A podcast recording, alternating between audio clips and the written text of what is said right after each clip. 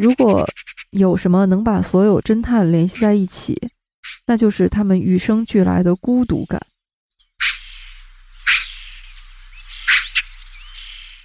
他为什么要闯入我的世界啊？后来又想说，哦，可能是我闯入了侦探的世界。哇，这当时我就想到了庄周梦蝶。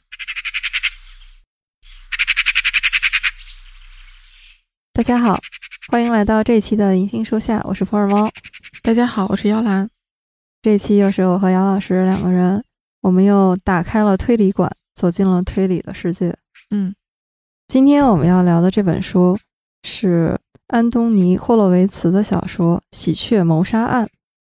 我们之前推理馆已经聊过了四期，那全部都是阿婆的作品，而且我们是把阿婆的红、黄、蓝三个系列里面主要的作品呢，让我们感兴趣的都聊了一下。哎，那我发现，如果从书的颜色上来分的话，我们这期要聊的《喜鹊谋杀案》可是通红通红的。对，而且里面的侦探也可以说是一位女侦探。对，就跟我们聊的上一部《谋杀启示》感觉接上了。对，《喜鹊谋杀案》的作者这个霍洛维茨啊，书迷都叫他霍大爷哈。从某种意义上，他就是阿婆的再传弟子啊。这怎么说呢？就是在《喜鹊谋杀案》这本书里面，你能够看到浓重的阿婆的风格，就整本书都像是在向阿婆致敬。哦，我确实是可以感受到这种气息，但是如果从书的整本的结构上来看，又完全不一样。哎，我觉得这整本书给我一种中了一个陷阱的感觉。我还记得这个书读到一半的时候，突然给我发微信，对，就是你能感觉到我那种嚎叫的声音，就啊，怎么可以这样？什么鬼？对，因为这本书一开始我就和姚老师说，《喜鹊谋杀案》是一本书中书、案中案，它是连环嵌套的。是我当时听了一耳朵，然后我看的时候就忘了，就一开始我心里面还有这种警惕，我想书中书，哎，因为那本书很厚嘛，翻了三分之一，我说也没看见哪有书中书啊，我就忘了这个事情了。但是其实呢，这是因为我跳过了这本书的第一个章节，就整个一章都被我跳过去了，因为它很短。嗯，还有他写的那种方式，让我以为这是这本书的一个序。因为一般来说，我们翻开一本书，不是一上来应该是一个序嘛？嗯，然后我的习惯呢，又是不看序，直接看正文。开头我一翻，感觉是一个对这个书的介绍，好像呃一个。一个人说《喜鹊谋杀案》这本书改变了他的人生。嗯，其实这个位置是正文，我是后来看第二遍的时候才发现的。是的，我还记得姚老师给我发微信说：“我看到书中书是什么意思了？丧心病狂啊！”对，而且在这个被我当做序的正文之后，出现了一个作者的名字叫艾伦·康威。对，嗯，其实跟那个前面作者。这霍大爷名字出现只隔了四页，是的，我们还是顺着这本书的结构来说吧，不然的话可能太容易混乱了。嗯，对，那我就从被我当做真正的正文开头的这个位置给大家介绍一下这个故事大概的情节。好的，这个故事一开始呢是一个葬礼，我觉得这个神秘感就拉满了。嗯。死者呢是一位在爵士府邸工作的女清洁工，她叫玛丽。嗯，这个书里有一个对她的评价是爱管闲事儿，可能是因为这个爱管闲事儿吧，村子里的人基本都认识她。嗯，从这个葬礼上，大家对她的反应可以看出来，很多人心里都有一些小秘密。嗯，然后有除了一位医生和玛丽是朋友之外，很多人跟她的关系好像都有那么点儿。紧张冲突的意思，但是作者并没有在最开始说明玛丽和村子里的这些人到底有什么冲突。就是你能够看到，有些人是对他的死舒了一口气，就好像哎呀，我这个秘密终于是可以藏起来了。然后发现玛丽尸体的呢，是同在这个爵士府邸工作的园丁。在葬礼上，除了这波村民之外，还有一个戴帽子的神秘男人。这个整个死亡事件，警察认为是个意外，但是从开头的这些描述，我觉得读者都能感觉到这个死亡不简单。嗯，然后就整个这一段介绍，尤其是村民一个一个的出场，就猫猫，我不知道你有没有觉得这开头就有点像谋杀启示，对，或者说它太像阿婆笔下那种以英国乡村为背景的一个谋杀故事了。嗯。以一个葬礼作为开头，这个村子里面的人陆续登场，以英国乡村为背景，葬礼的开头，你就数数它里面出现了多少元素哈？嗯，有乡村，有贵族的古老的宅邸，出现了诡异的童谣，就是在葬礼结束的时候，一棵榆树上出现了七只喜鹊，这个时候就出现了一首童谣。这首童谣有点像《无人生还》里面的那个十个对小士兵，对十个小士兵。是的，我看到这里觉得嗯略眼熟。对它这里面呢是七只喜鹊，这个童谣是一只喜鹊悲伤现，两只喜鹊欢乐扬，三只喜鹊女儿笑，四只喜鹊男儿闹，五只喜鹊银闪闪，六只喜鹊金灿灿。七只喜鹊藏秘密，永远不会告诉你。哦，我说实在的，我第一次看到这儿的时候，就这个童谣，我是可能看的不太仔细，是略过去了。我只知道它是一个跟喜鹊有关的童谣，然后在这里点了一下题。嗯，你念了一遍，我发现其实每一句都是每个章节的名字，取了后半截。对，是的，嗯。所以你看，它的第一章是悲伤线嘛，就是一个葬礼的场景，也是非常贴切的。其实这里面是一条线索，葬礼上出现的人啊，嗯，有女管家、牧师、医生、教师，他们之间的关系有兄妹、母子、夫妻、情人。刚才你说像谋杀启示，对。这里面的这些角色和《谋杀启示》里面那个乡村、那个小镇上也是高度重合的。对，正好我们这两张不光是颜色接上了，某些气质上也接上了。对，当时我第一次读这本小说的时候，打开我就觉得哇，就是阿婆的气息扑面而来。嗯，这就是他最擅长的这种乡村谋杀案，一个封闭空间里面，这些各怀鬼胎的人。人和人之间那种非常幽微隐秘的过往和他们之间的关系，然后这个轨迹就藏在他们之间那种若有若无、若即若离的那种叙事里面。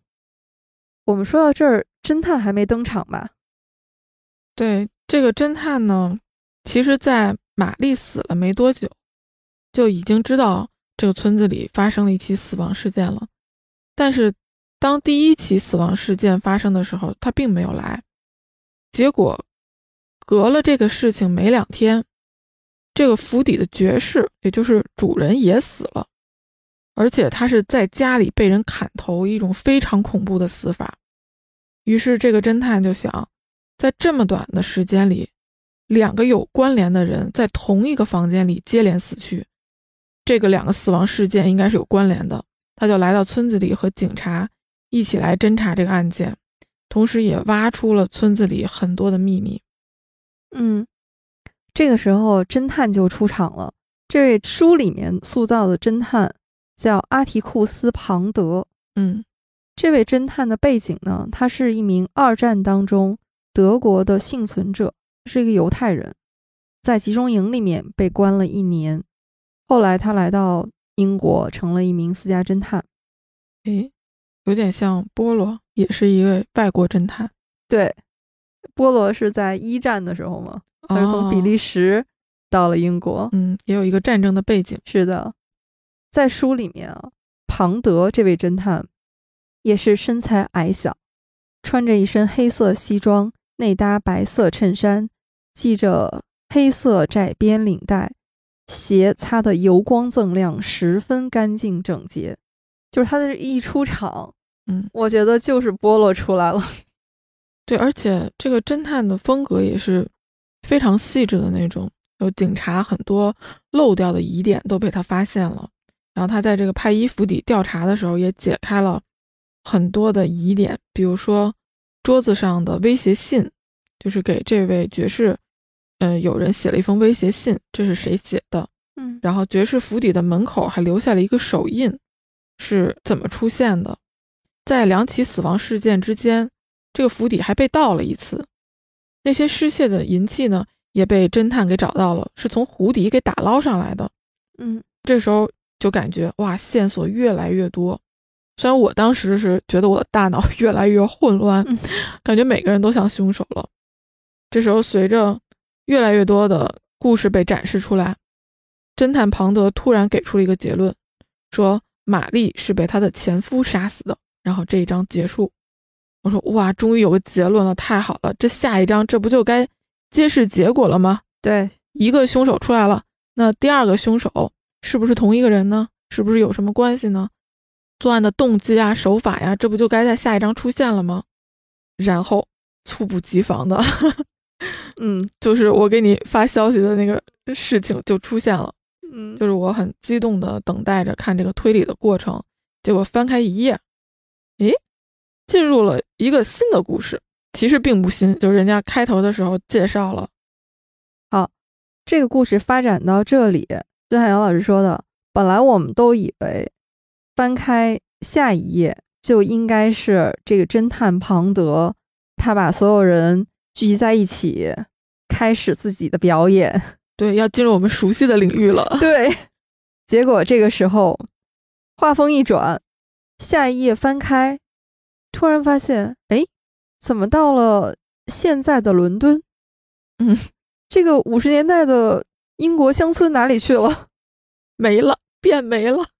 对，书里面的人物都不见了。嗯，出来了一位叫苏珊的女编辑。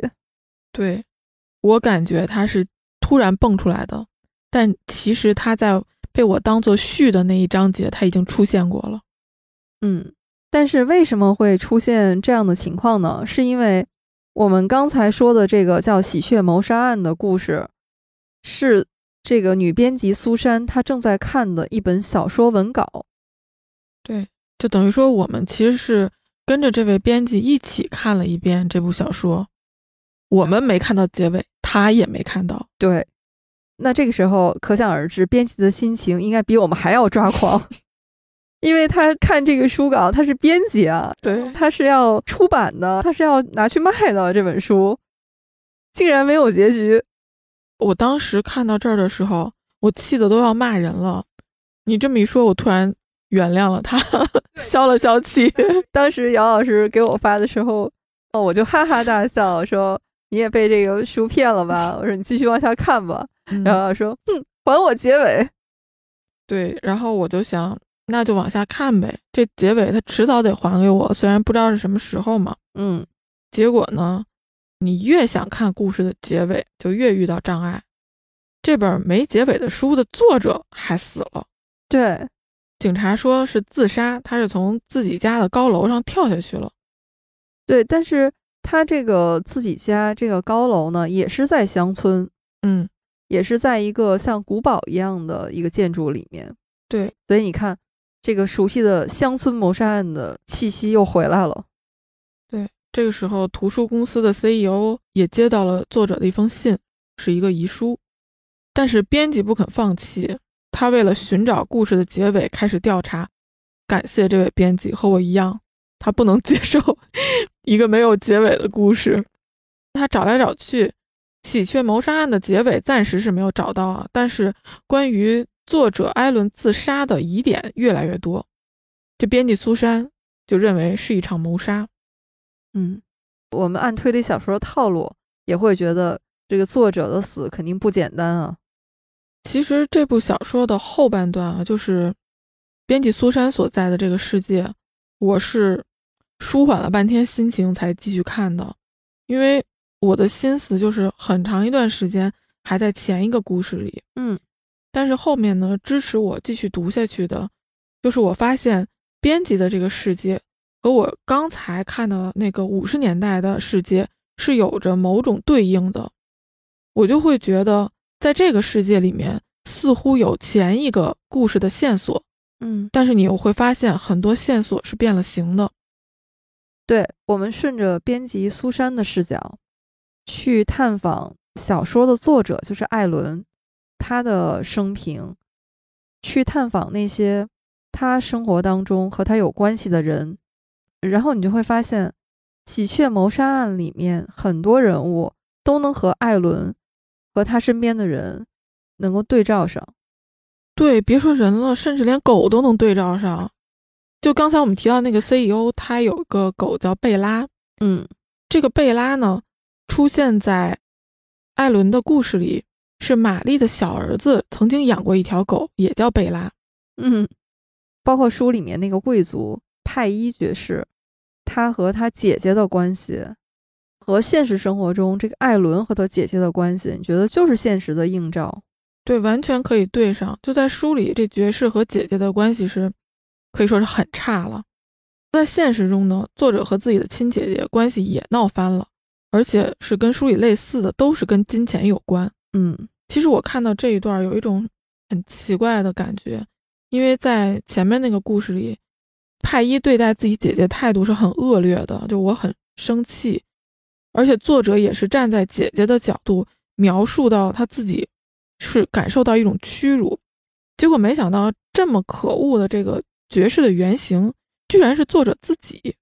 嗯，我当时有一种感觉，就是作者艾伦他也不喜欢自己，他对。他把对自己的这种恨，我觉得甚至可以说是一种恨，写到了书里。而且，就是这个艾伦写这本书，好像真的是个预言。他在书里面，这个侦探庞德一出场的时候，他就给这个庞德宣判了死刑，就是他得了重病，寿命已经没有多长时间了。这个作者艾伦，其实在生活当中和他接触的人对他的评价也并不高。对。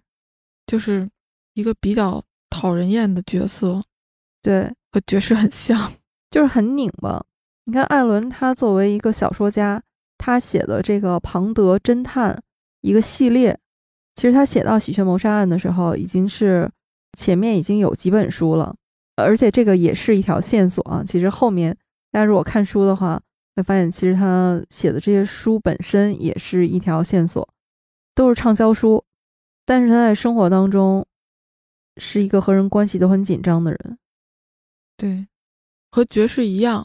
如果你想找到谁有动机的话，就是能列出一大片。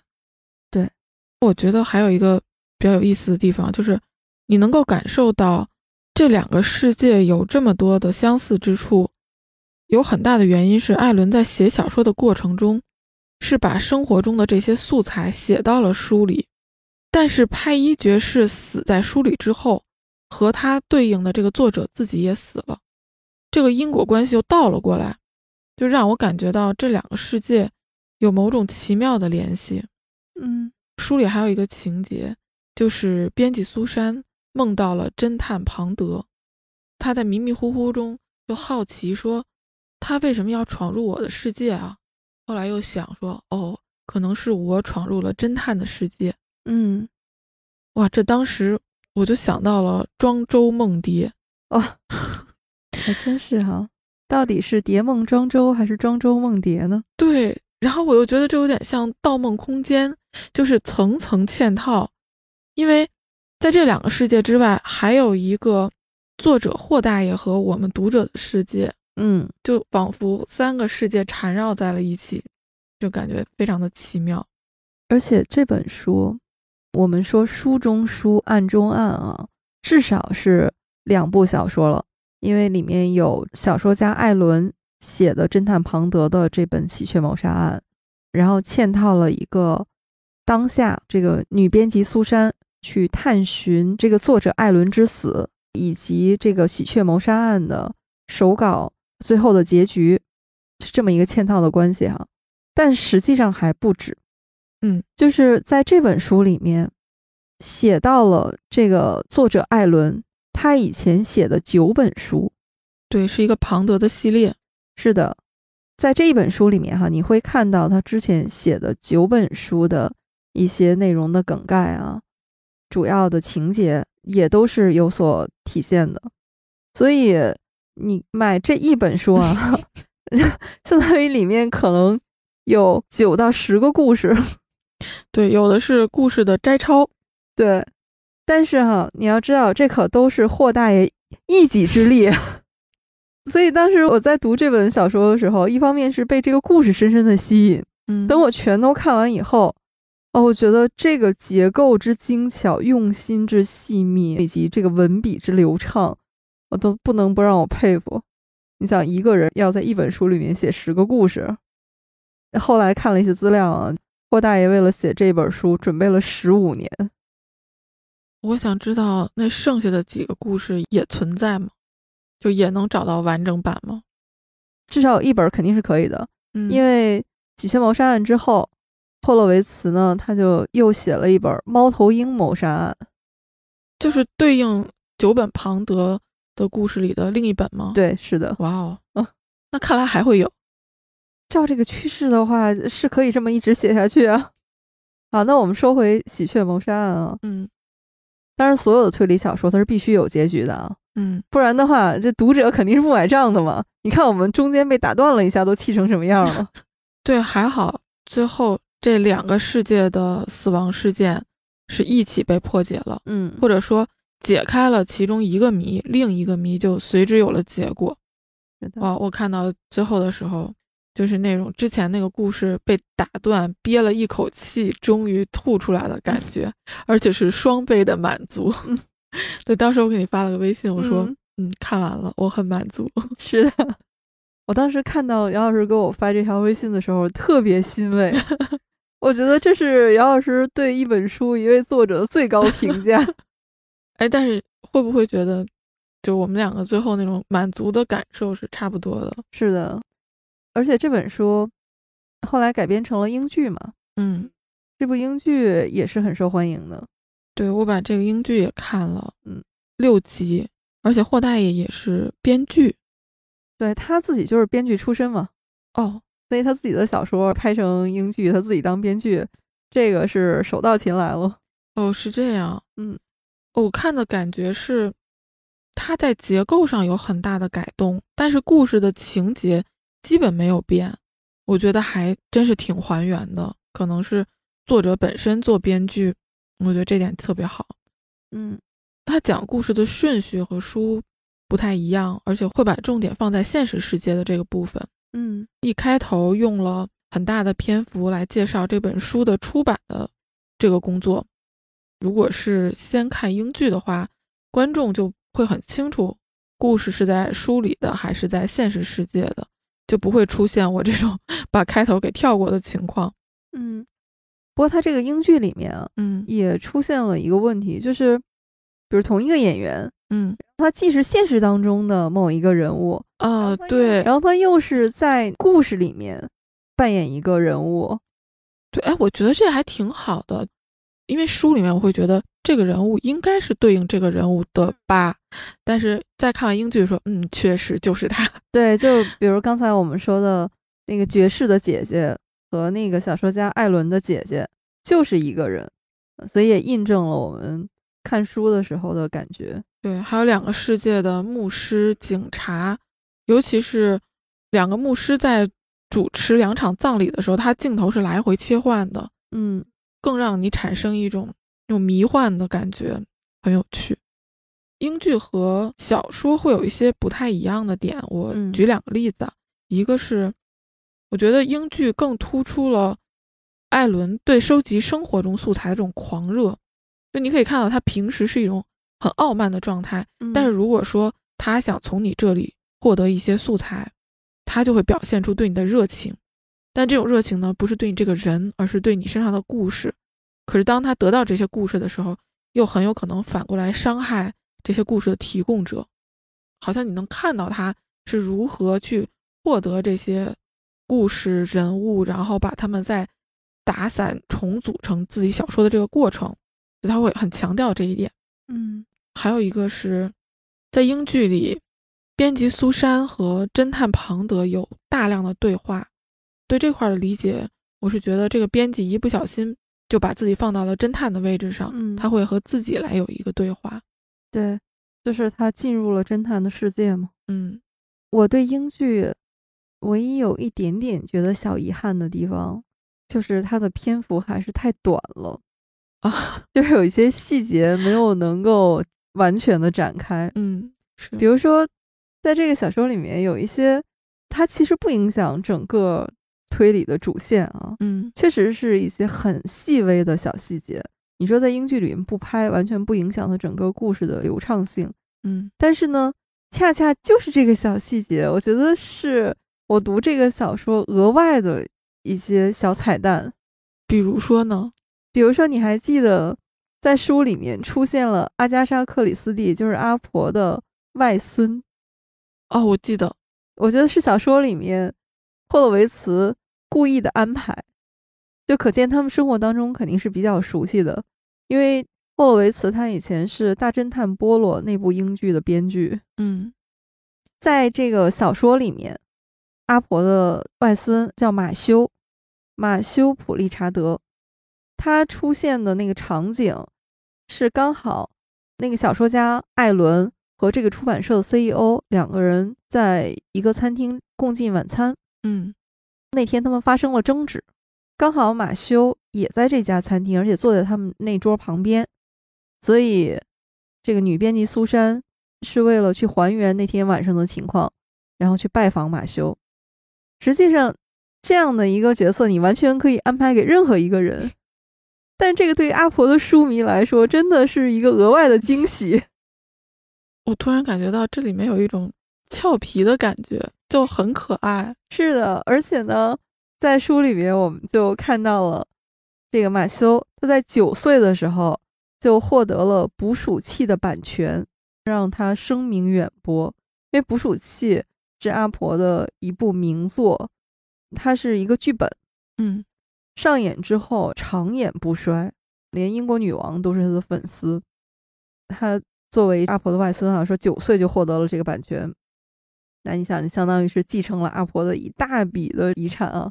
嗯还有，现在阿婆所有的书的版权呢，其实也是由马修他们来主导的公司。嗯所以这段时间有一部剧正在播，就是那个《民国大侦探》。哦，我听说了，还没看。当时那部剧出来的时候，编剧那一栏写的是阿加莎·克里斯蒂，大家都啊惊呆了。这这过了吧？但是他那部剧正式播出的时候，发现他是首次获得了阿加莎公司的版权，他整个故事应该是购买了这个版权，然后再进行了改编。嗯，这个我要看一下。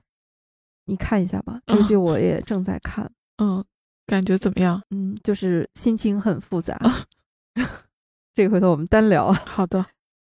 马修在书里出现的时候，作者是透过苏珊的眼睛，嗯，然后来描述了这位老先生。说如果让我用一个词来形容他，就是和蔼可亲，年纪在七十岁左右，花白的乱发，有些红润的脸颊，就是你会觉得他过得很充实。他要是笑起来，你在房间那头也能听见如水手般 粗犷的笑声。他是穿着夹克外套和开领衬衫，确实是一个很可爱的老人的形象。对这个小说里面所有的配角都非常的丰满。是的，而且还有在这部小说里面啊，作为一个阿婆的书迷，然后觉得这整本书都是一部向阿婆致敬的作品，它是体现在各个小细节里面的。嗯，还有什么？其实它这个设计的特别巧妙，嗯它是用马修和苏珊在聊天嘛，就说这个艾伦，嗯嗯，这个小说家呢，是从阿加莎·克里斯蒂，呃，就是从他外祖母的小说里面借鉴了很多东西，人名、地名等等。苏珊就觉得说，马修老先生太善良了，就没有指责他是在剽窃。但实际上，在阿婆迷看来，一些很有趣的小细节，比如说在《喜鹊谋杀案》里面，那至少有六处在向阿婆致敬。比如那个派伊爵士和他的妻子，他们住的一个酒店啊，叫吉纳维福酒店。嗯，这个吉纳维福就和高尔夫球场命案里面有一座别墅是一个名字。哦，就是他把一些小元素给提取出来了，然后用在了自己的小说里。是的，还有一个是杨老师，你特别喜欢罗杰疑案嘛？嗯，你还记得里面有一个谢泼德医生，就是那个男主吗？哦，我记得。嗯，那在书里面，那个玛丽，她是住在谢泼德农场，这又是一个 小小的巧合。是这样用的，哦，这我真没注意。对，然后还包括那个童谣嘛，刚才我们说那个很像十个小士兵。嗯嗯，对。有记者采访过这霍洛维茨这位作者，说对他影响最大、他最喜欢的侦探小说家就是阿加莎·克里斯蒂。呃，我觉得霍大爷他其实借用编辑的视角聊了很多自己的想法。是的，比如说他去评价艾伦的小说，就是编辑来评价艾伦的小说，说有黄金时代的影子，节奏舒缓，没有电脑、手机取证，但是同时又说，可我觉得写的太讨巧了，我就觉得他有一种自己评价自己的感觉。嗯，还挺可爱的。还有一个地方我印象特别深，就是当整个故事在编辑苏珊的视角里，他突然洞察了真相的时候，用了一个比喻，就他在想象波罗、福尔摩斯、温莎公爵这些侦探破案时刻的体验，就他内心的感受。嗯，说是什么样的呢？是一个。缓慢的拼图的过程，还是猝不及防，像一个万花筒，最后所有的色彩和形状扭曲坍塌，组成了一个可以识别的形状。我这段特别打动我，嗯，就是他除了语言特别优美、特别形象之外，就我意识到，作者觉得这些侦探都是有生命的，他在体会这些侦探的感受。对，这个。让我想起来，霍洛维茨他曾经有一次接受采访，他就说他平时会读很多心理学的书，嗯，因为他觉得所有谋杀都是有动机的嘛。但是他是觉得你不能总是在这书里面的主人公里面去找这个他们心里的动机，嗯，因为很多杀人动机都是共通的，嗯，所以他看心理学的书呢。是要努力的去寻找那些使读者感到惊讶或者喜悦的动机。这个也是霍洛维茨他创作推理小说的一个原则，嗯，就是所有的角色必须真实，嗯，就是他们的心理的体验和他们的行为是连得上的。是的，嗯，这个我确实能体会到，就是不光是凶手，这里的每一个人，哪怕他是一个配角。他做的一些事情也都是符合他心里的一些动机的，是的，他不会无缘无故的为了引出一条线索而制造这么一条。这本书之前写艾伦是一个其实挺招人讨厌的人，嗯，但是看到后来，我又对这个人生出一丝丝的同情。是在什么地方呢？你还记得书里面有一段？就是写了他最开始的处女作，嗯，其实他开始是怀着一个文学的理想，他想创作的是纯文学作品，对，但是这条路显然走不通嘛，没想到他阴差阳错写这种侦探小说，变成了畅销书作家，成为社会名流，对他走了一条自己原本不想走。但在世俗眼光中非常成功的道路，是的，我觉得这可能就是他身上有很多那种你感觉到拧巴的气质的原因，是的，非常矛盾的地方。嗯，这可能是每个人都会遇到或者是经历过的一些选择和困境吧。就是你到底是坚持自己的理想、自己的梦想，还是去为了一些什么而去迎合？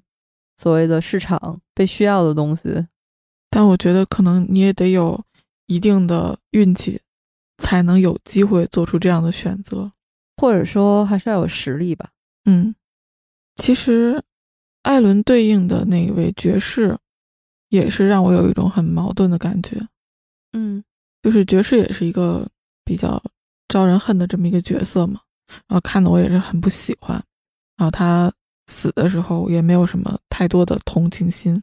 嗯。但是最后整个故事完结的时候，啊，我虽然没有喜欢上这个人，但我发现他在某种程度上是一个信守承诺的人，嗯，也让我对这个人物有了一些看法上的改变，或者说觉得他更立体了。是的，人哪有那么简单呢？都是多面的。在读《许仙谋杀案》的时候，我还有一个小小的惊喜。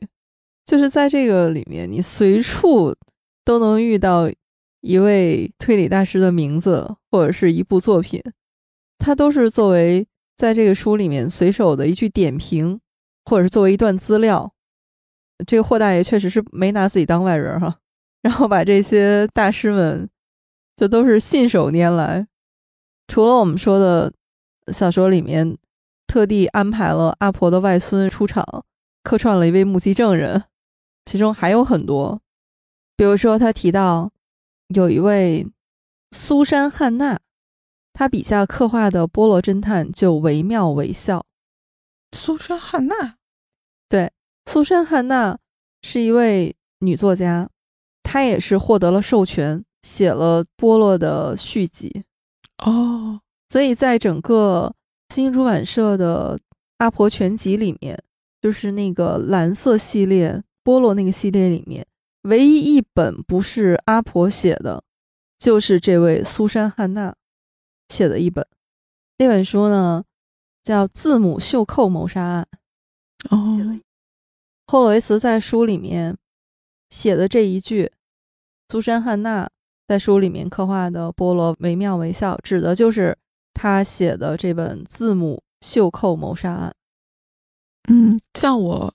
对这些信息不太熟悉，就会跳过去，但是肯定也不影响阅读。但是我可以体会到你的惊喜。是的，觉得是一个又一个的彩蛋。嗯，这本书里面让我对侦探这个角色有了新的认识。以前，侦探在我心目当中都是一个非常明亮、很欢快的存在。因为他是那个拨开云雾带我们去看真相的人，嗯，他身上带着的是那种正向的光，嗯，就是在他身上好像带着一种光，嗯，正义、智慧，对，甚至还有一丝丝的欢乐，嗯。但是在这本书里面呢，作者就借苏珊的口说，如果有什么能把所有侦探联系在一起。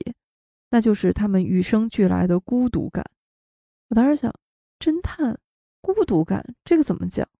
后来他继续说，这个嫌疑人可能都是彼此认识的，他们可能是家人或者是朋友，嗯，但侦探他总是局外人，他要提出必要的问题，但是实际上没有和任何人建立联系，他不相信他们。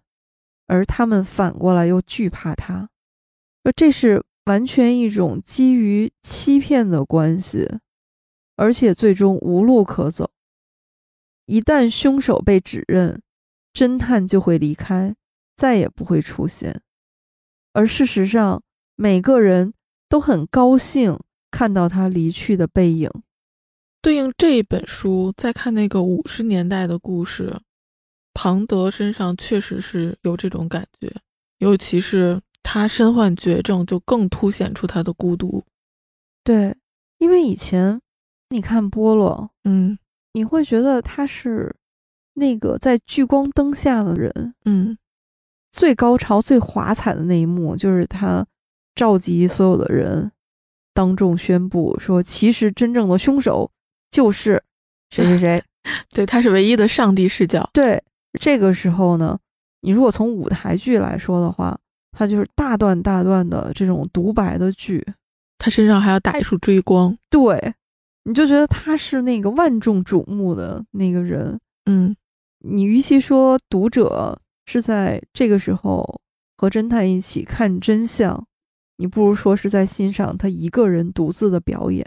嗯，而这个时候，你会觉得侦探无比有说服力，你觉得他说什么都是对的，都是成立的。嗯，读者就是在欣赏一幕精彩的戏剧。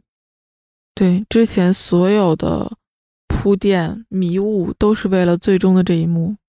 对，但是我觉得作者这本书里面，刚才我们说的作者写的这一段，嗯，我眼前的一幅画面就是曲终人散，舞台上灯灭了，嗯，所有人四散而去，而且实际上就是作者写的，每个人都很高兴看到这个侦探离去的背影。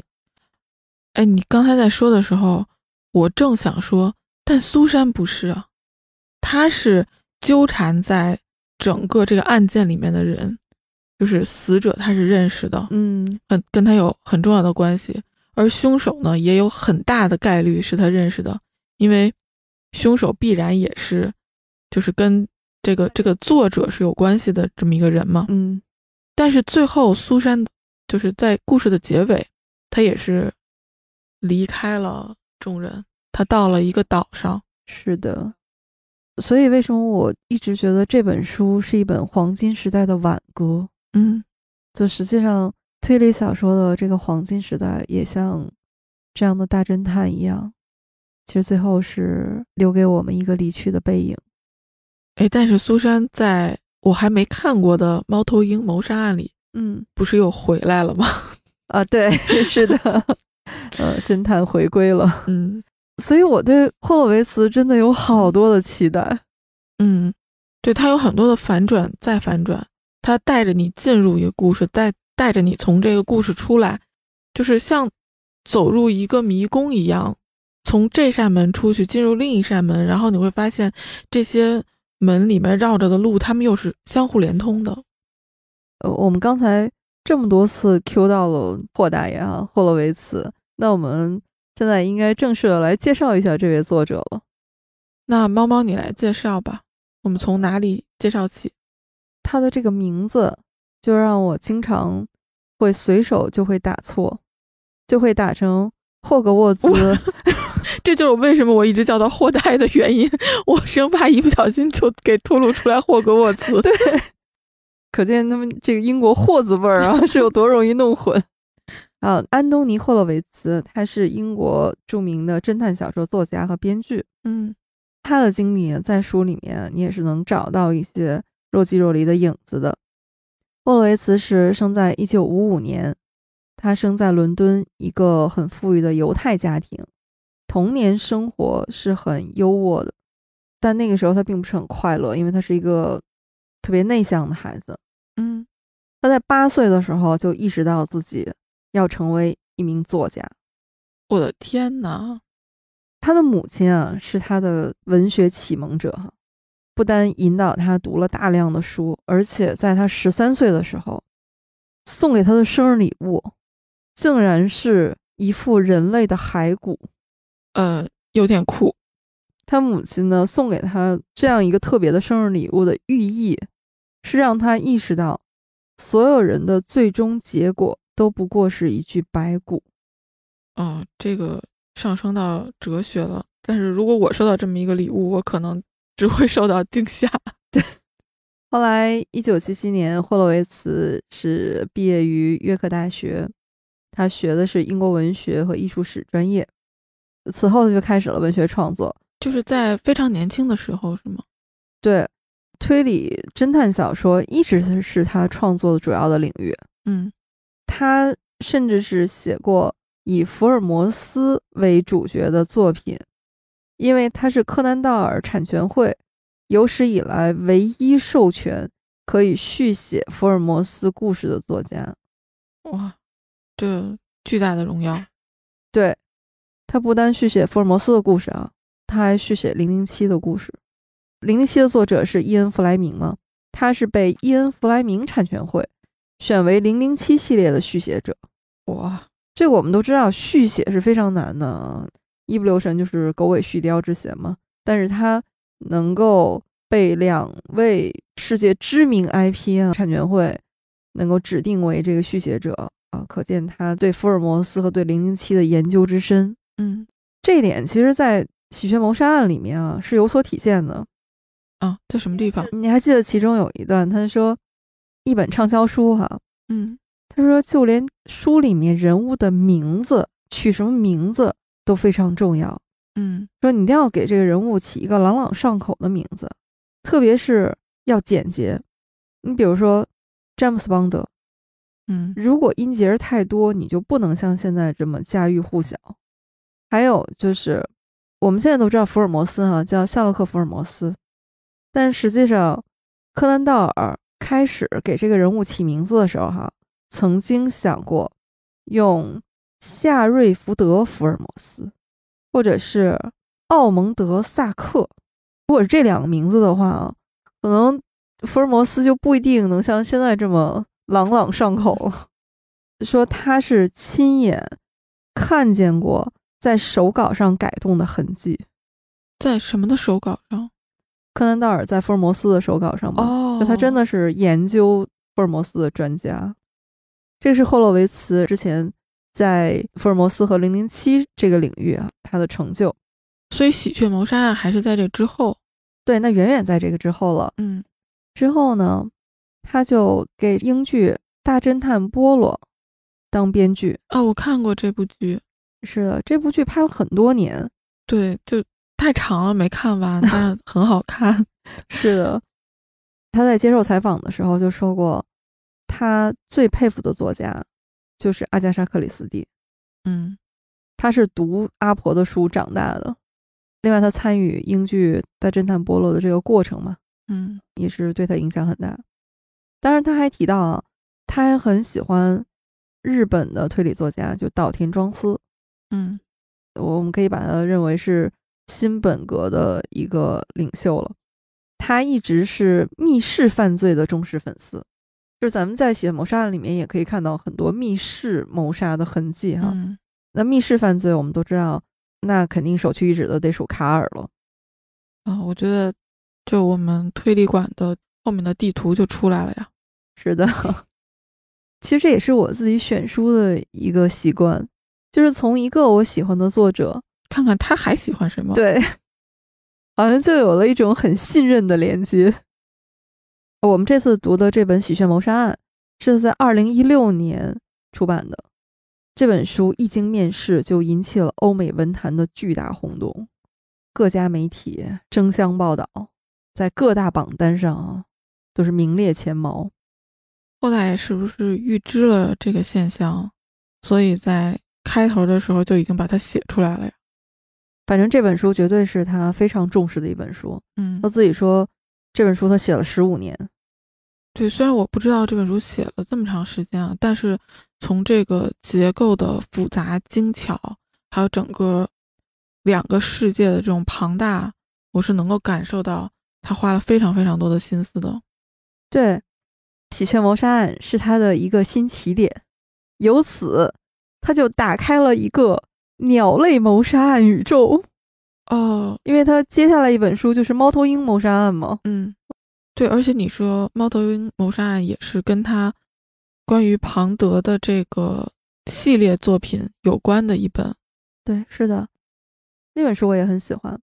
霍大爷现在《鸟类谋杀案》这两本，新兴出版社都已经引进出版了哈。嗯，还有两本呢是霍桑探案系列，就这四本，我是出一本买一本。然后都是第一时间就读完了。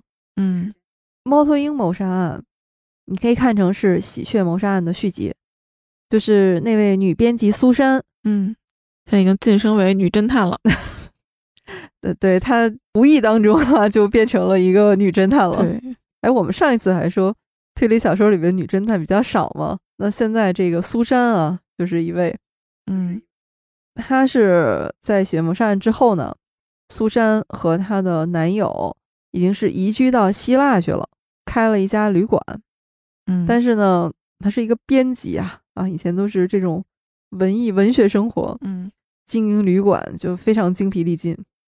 结果这个时候有一天，一对老夫妇就来到他的这个旅馆，跟他讲了一个非常离奇的故事。嗯，就这对老夫妇是从英国来的，他们自己家也经营一家酒店，在他们的小女儿结婚的当天呢，这个酒店里发生了一起谋杀案，而且当时已经抓到凶手，已经结案了。他们说最近他们的这个小女儿呢，读了庞德系列小说中的一本，哇，之后这个小女儿就失踪了。嗯，对所以这对老夫妇呢，就请苏珊来调查这个案子。所以他们是知道苏珊之前破过一个什么案子。对，整个故事就是这么展开的。这个比喜鹊谋杀案略微良心一点，就是他是先说了现实当中的这个案子、这个故事啊，但是他在这个故事进行到差不多一半的时候，这个苏珊就又带入了一个读者的视角，就是他终于找到了这本庞德的探案故事，嗯，他这个时候就开始阅读这个故事，哦，然后底下有一行小字，就是说，请读者你现在先不要往下翻，你先去看下面那一本庞德探案的故事。猫头鹰谋杀案啊，他干脆就是做成了两本儿，哦，我懂了，他把庞德的那故事单独拎出来了。对单独做了一本。看完这本之后，再回过来，回到苏珊的视角，然后再继续看现实当中的这个案子。所以说苏珊就相当于一个传送门，就是透过它去穿越两个世界。是的，这个猫头鹰谋杀案啊也是很推荐。你看我们这个节目就跟喜鹊谋杀案买一送一一样，我们也是买一送一。对，呃，我们还可以多送一点儿。啊，我们除了猫头鹰谋杀案还要送什么？这个是霍大爷开启的鸟类谋杀案宇宙啊。嗯他还有一个系列是霍桑探案系列，就是他的小说里面的侦探叫霍桑，嗯是英国的霍桑啊，不是民国的时候程小青先生的那个霍桑探案系列。英国的这位侦探霍桑，他的这个系列呢，现在出了两本，一本是关键词是谋杀，一本是关键句是死亡。嗯，所以这两本是一个系列对，啊，猫头鹰和喜鹊是一个系列。对就是有鸟的是一个系列，懂了懂了。什么关键词、关键句的这个是一个系列。这个霍桑探案系列特别有意思在哪儿呢？霍大爷把自己嗯，加到了这个探案系列里，他是一个什么身份出现的？一个角色吗？他作为记录霍桑这个侦探，哦，把他的探案过程记录下来，写成小说的一个小说家，其实就是他自己。哦，所以也是他的世界发生了一些什么故事，是这样吗？对，或者是你可以理解成霍洛维茨在自己的小说里面把自己写成了华生。哦，霍洛维茨是我这几年非常喜欢的一位推理小说家，嗯逢人必推荐。我还记得当时他不是出一本我就买一本吗？嗯，每次我就会把它们摆在一起来拍，从一本到两本到三本到四本，我就说，嗯，一家人就是要整整齐齐，而且那个封面也都设计的很漂亮。对，当时咱们挑中了这一本，其实就是因为它的封面好看，对，就是甚至书籍都很好看。是的，是的，是因为姚老师在我的推理小说那面墙上一眼就看中了这一本。对我说：“哇，这个好好看。”其实我只看到了侧面的书籍，就四本放在一起。是的，嗯，所以这个感谢这本书的封面设计老师，啊，很重要。对，就是颜值一下就打动了我们的姚老师。要知道，我们姚老师呃是画家呀，可见啊，这个封面设计的是非常好看的。嗯、我在读《喜鹊谋杀案》的这个过程中啊，差不多两个星期左右吧。嗯，在这两个星期里面，我同时还特地为这一期画了封面。哇，我们这一期是姚老师亲自绘制的封面。其实画的时候我比较的随意啊，也没有想太多，很多元素是比较随性的穿插进来的。但是没想到，当我画面完成的时候，发现很多元素都可以和书里的内容对应上。我发现我这个创作的过程跟艾伦有点像，因为他是生活中遇到很多人和事，嗯，但他不是直接写到小说里，他有一个拆开、打乱、重组的过程。那我画画的方法呢，也是用了这个方法，哦，就可以说我整个这个画面的创作深受《喜鹊谋杀案》的影响，这也是我自己都没有想到。我觉得可能创作者或者艺术家，呃，有很多想法都是共通的。画面上有一只喜鹊，这个其实和封面的喜鹊的形象也蛮像的，这大家都可以看得出来啊。不一定，你不提示的话，不一定有人能看出来那是一只喜鹊 啊。所以这个我们要留一个扣子，就是这一期呢，请大家一定要重点看一下封面，因为封面里面有很多的信息，就是这本书里面的线索。所以呢，我们会开启一个游戏，就是看一看。这个你能从这个封面里面找出几条书里面的线索？这个欢迎大家在评论区积极参加这个游戏。对，有一些是线索，有一些是信息，还有一些是意象。就这个意象可能略抽象。哦，对，有一些意象仅仅出现在我们这个节目里面，所以请大家也要认真收听完整我们的这个节目。挺难的，挺难的，我觉得。就是欢迎大家积极的来参加这个活动，把你从封面上你认为看到的书里面的线索，或者是这期节目里面提到的信息，都可以在评论区留言。对，哎，我们有抽奖吗？有的吧？对，要不然我们就看谁找的多。可以，可以。我好期待霍代的书都能引进，都能尽快看到。我看了一下他的作品年表，哈，嗯，苏珊这个系列就是我们说的鸟类谋杀案，嗯，目前两本都已经引进了。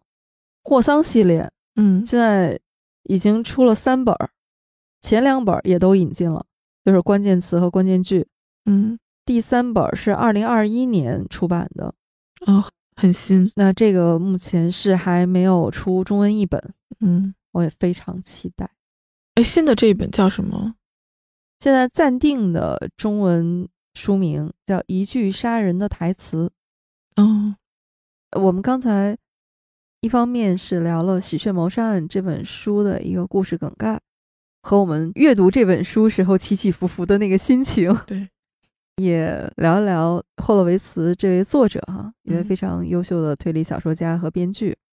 那其实，在读完这本小说的时候，我记得我。写了一篇读书笔记，我当时给这篇读书笔记起的名字就是“推理小说黄金时代的挽歌”。嗯，因为整本小说，我们刚才都说透着浓烈的阿婆的气息，就是推理小说黄金时代那个时代非常强烈的风格。但是我们知道，黄金时代后来是江河日下，越来越没落了。一方面是这个什么东西都是物以稀为贵嘛。那个时候，当黄金时代盛行，市面上都充斥着这种套路的小说的时候，读者也会厌倦的。还有一个很重要的原因，是因为随着时代的发展，你看我们现在这个时代，到处都有监控，嗯呃，高科技的手段，什么 DNA 啊，感觉已经不是像以前只有这个侦探是一个全知全能的角色。而是靠着这些技术手段，这个罪犯就是一个透明的。我们只要掌握了一些物证，我们就能迅速的锁定犯罪的人，而不是靠以前一个侦探的逻辑和推理。对，时代改变了，很多环境也变了，所以案子的形式和破案的方式也都会随之改变。对，所以有一次霍洛维茨接受采访的时候。这个媒体就问了一个问题，说：“你看以前线索都是需要侦探走访、打听和人聊天儿，是吧？就是我们经常看阿婆的小说里面会出现这种场景，去打探嫌疑人，获取线索。你现在就调监控录像就可以了呀。然后，所以这个会不会让以后侦探小说可以写的这种情节和内容越来越少呢？”就感觉好像你现在再去写这种一个侦探什么走街串巷，总觉得好像有点故弄玄虚了，对吧？不如我们调个监控来看。但我觉得这也是新的线索呀，新的方式吗？但是霍维茨就说，他写《喜鹊谋杀案》的一个乐趣之一呢，就是因为这本书一个很大部分是发生在上世纪五十年代，嗯，它就是放在那个乡村里面嘛。我们上一次聊的谋杀启示和喜鹊谋杀是同一个时代，对，都是战后五十年代那个时候。那那个时候当然是很传统啦，没有手机，没有网络，也没有监控。所以黄金时代为什么有它特殊的乐趣，就是因为那个时候他是那么聪明，他的步伐是比较温和的，嗯，就这个侦探必须非常努力，他去获取信息，而且谋杀故事呢也是一定是有动机、有原因的。霍洛维茨自己是说，我当然是打算继续去探索他们，但这点恰恰是我特别佩服霍洛维茨这位作者，嗯。在《喜鹊谋杀案》里面，它的设计还是比较讨巧的，因为他把这个故事放在了上世纪五十年代的英国乡村。是的，所以这个就有助于啊，它本身就是回到黄金时代的那样的一个时期。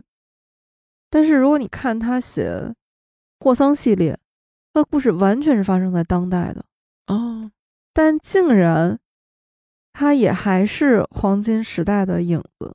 还是以一个侦探去探访线索，这样的一种其实比较古老的方式，但是和现在这个时代又没有什么违和感，这个是我很佩服这位作者的。所以这本书是一种和黄金时代气质上的接近，但所有的设定又符合现在这个时代吗？是的，确实很厉害。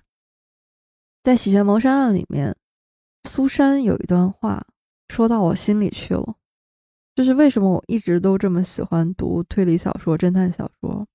苏珊就说：“我一直热爱阅读侦探小说，我不只是编辑他们，我从小到大都把他们当做消遣读物。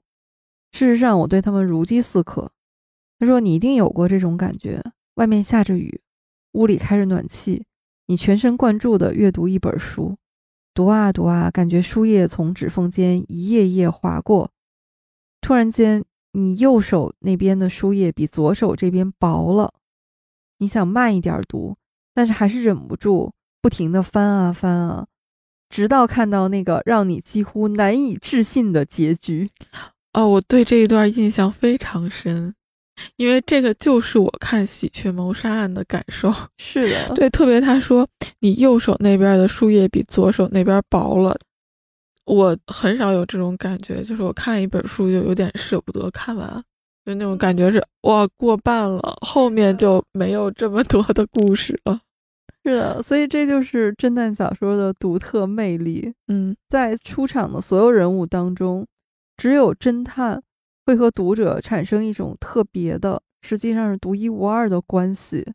其实作者是借苏珊之口说出来，说这就是侦探小说。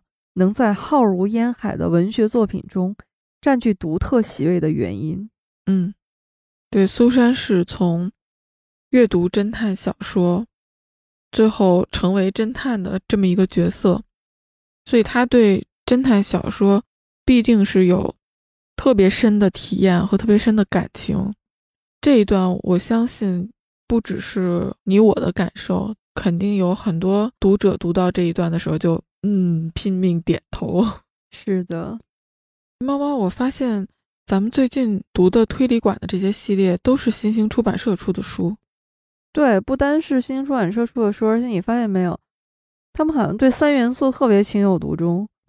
哦，对啊，那个阿婆的系列是红黄蓝，对，这个霍大爷的书也是红黄蓝，还有绿。哦，我看到猫头鹰谋杀案是蓝色的，对。霍桑探案，关键词是谋杀是绿色，关键句是死亡，那本是黄色。嗯，这严格来说，我们现在读的推理馆的这些书都是新兴出版社的午夜文库，这个文库的书啊，午夜文库啊，都是推理小说，嗯，侦探小说。嗯，当时我还去看过，为什么会有这样的一个系列，包括它为什么起名叫午夜文库。制造这种气氛，对，因为当时做这个文库的老师就说，觉得午夜啊最适合阅读侦探小说，因为很多谋杀都发生在午夜。这个午夜文库，当时新星出版社打造这个文库的时候呢，是志在把它打造成中国最专业的侦探小说出版平台，遴选一百八十年侦探小说史上最纯粹、最经典、最具智慧的作品。嗯。但是现在午夜文库主要是三个系列，一个是大师系列，这个大师系列真的是非常有水准的。大家如果看到午夜文库它标注大师系列的，那确实都是在推理史上是有一定地位和名望的。英国的柯南道尔，美国的艾勒里奎因、雷蒙德钱德勒，当代的有劳伦斯布洛克，日本的江户川乱步。松本清张、新本格的岛田庄司，这个是我随便读了几位啊，就是大师的名字，其实还有很多。第二系列是经典作品系列，这个是最有代表性的侦探小说作家最经典的作品，啊，是他们代表作这样的一个系列。嗯，这个系列其实大家如果是梳理下来的话，基本上就是一部侦探推理小说发展史。哦，就是一个是以人为维度的，一个是以作品为维度的。哦，是这样。对，还有一个系列也是让我特别感动的，是午夜文库里面有一个中国原创系列。哦，在新星出版社午夜文库出版的书里面，有很多是我们国产的新锐的推理小说家写的新作品。其实，一个出版社去扶持这些新作家的书是很需要勇气的。嗯，这个也是我一直对新星出版社怀有一份额外的敬意。嗯，我们会料到的，可以可以。哎，我们必须要聊到我们中国的推理小说史和一些经典作品，我们现在还没涉及呢。这个回头我们要补上。对，必须有。对对对，国内的推理小说史的话。这个也是非常值得来梳理一下的。从我们古典小说那些公案小说，就是一个缘起，包公案啊、施公案啊、是这样公案啊。对我一下子没有把他们放到推理小说这个系列里啊。对，当然这个是我们追根溯源了，可以把它看成是一个萌芽。这没毛病啊。对，我也觉得，嗯，包括那个。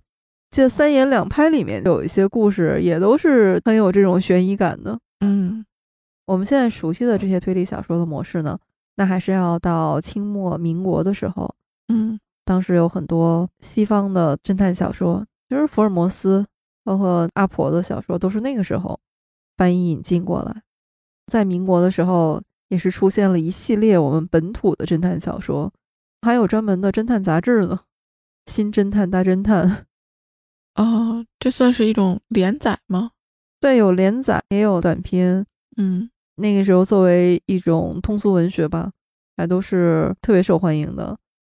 我个人是特别喜欢程小青先生，他写了一套《霍桑探案集》。嗯，他的写法你会觉得特别像中国版的福尔摩斯和华生。呃，也是侦探和助手的故事。对，侦探就是霍桑，助手就是包朗。但是在程先生的笔下，你又能看到很多那个时代的社会的林林总总。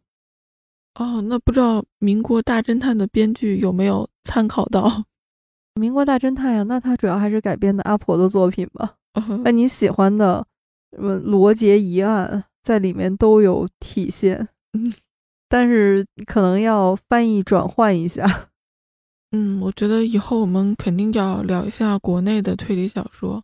因为其实我接触推理小说就是时间比较短嘛，看的也比较少，就总有一个印象，就是作品好像都集中在国外。然后，所以刚才一听你说午夜文库还有国内的作品这么一个系列，我还挺激动的，想马上就看起来。好呀，反正在午夜文库这个浩瀚的海洋里面，嗯，喜欢推理小说的朋友一定是会找到自己感兴趣的作品的。我发现我们每次一聊推理小说，时间都是过得很快。嗯，我们今天聊了英国作家霍洛维茨的推理小说《喜鹊谋杀案》。那这本小说呢，也拍成了同名的英剧，书和英剧都是很推荐观看的。那这一期的推理馆就先到这里。好的，我们也欢迎大家和我们一起继续打开推理馆，走进一个更加广阔的推理的世界。如果您喜欢我们的节目呢，也欢迎您推荐转发给您的朋友。呃，我们也非常期待您在评论区留言，告诉我们您对推理小说或者是对《喜鹊谋杀案》这本书，呃，有些什么样的感受？对我觉得上当的绝对不止我一个，就和我一样把序跳过去，就这样的同学可以和我说一声，哎，不是序。是正文，是把正文当序跳过去。你看，我刚才还想着它是一个序呢。对，这个可以变成一个暗号。有和我们同样经历的朋友，特别欢迎您在评论区来和我们击掌。嗯，同命相连的人啊。好的，那我们这期就到这里，拜拜，感谢大家。嗯，谢谢大家，拜拜。Goodbye to you, my trusted friend. We've known each other since we were nine or ten. Together we've climbed hills and trees. Learned of love and ABC. Skinned our hearts and skinned our knees. Goodbye, my friend, it's hard to die. When all the birds are singing in the sky. Now that the spring is in. arms are